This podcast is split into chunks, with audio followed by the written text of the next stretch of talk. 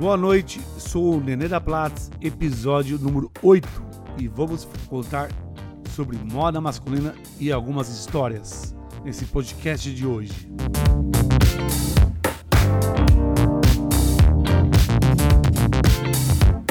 Como eu tenho muito tempo de mercado na roupa masculina, eu já vi muitas coisas acontecerem. Certa vez eu fui num casamento e no casamento tinha uma turma dançando um monte na festa, se divertiram como todo mundo faz, lógico. Só que as pessoas acham que quando você tá de terno, o terno dá a mesma mobilidade como você estaria de uma calça jeans ou estaria com uma calça de sarja. Não, não vai dar. É impossível isso. Só se o terno que você estiver usando ele for totalmente de stretch, aquele que estica e não arrebenta. Então, uma vez eu estava no casamento de um amigo meu, curtindo lá a festa, todo mundo se divertindo, bebendo bastante, altas horas da madrugada. De repente ele dançando no meio da pista, ele abaixava, ele subia, descia, era o tchan pra cá, era o tchan pra lá. De repente, aquele barulho. O que, que aconteceu? Rasgou a calça no meio das pernas.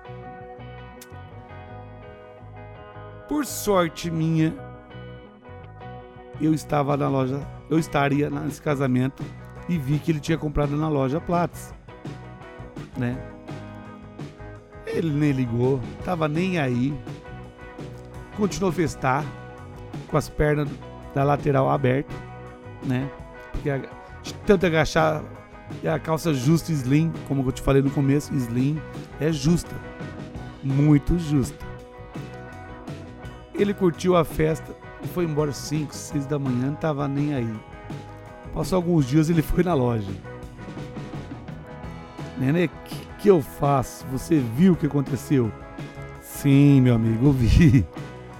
O que é o mais legal de tudo, que você não perdeu a pose.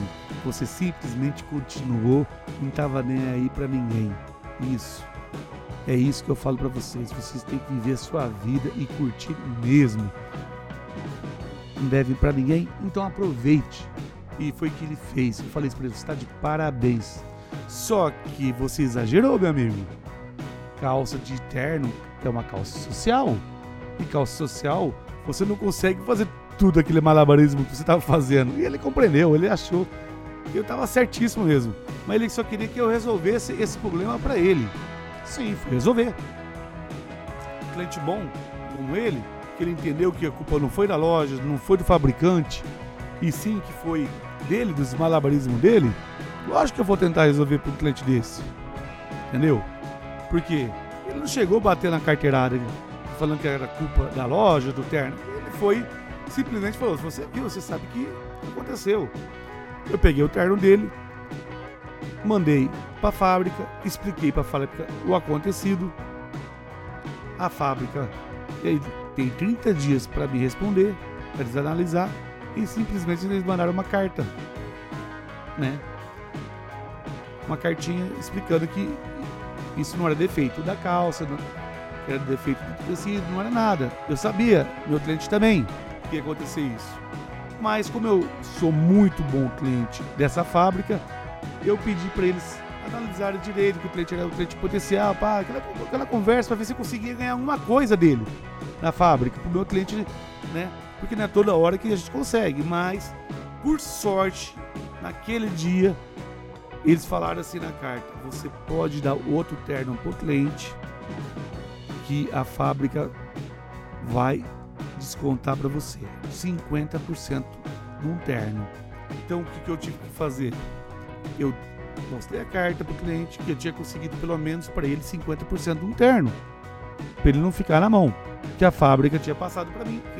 Ele entendeu completamente que a culpa era dele, que a calça rasgou não por culpa da fábrica dentro da loja, mas a fábrica deu para ele 50% no terno. Eu repassei. Então o que eu fiz? Assumi isso, falei, ó, você pode comprar o terno que você quiser, você vai ganhar 50% dessa marca, tá bom? E depois eu me resolvo com a fábrica lá. Não tem problema. Eu me acerto com a fábrica. O cliente saiu da loja feliz, contente com a calça. Porque não tinha como arrumar, não tinha como ajustar. Mas ele saiu contente porque eu consegui resolver esse problema para ele. Dessa vez deu certo. Mas não é sempre que dá certo, mas dessa vez eu consegui resolver o problema para ele. Então, são histórias que acontecem numa festa de casamento que pode acontecer se você fazer muito malabarismo. Então, se comporte um pouquinho mais e feste mais ainda. Isso é mais uma dica da Loja Platts. Esse meu podcast.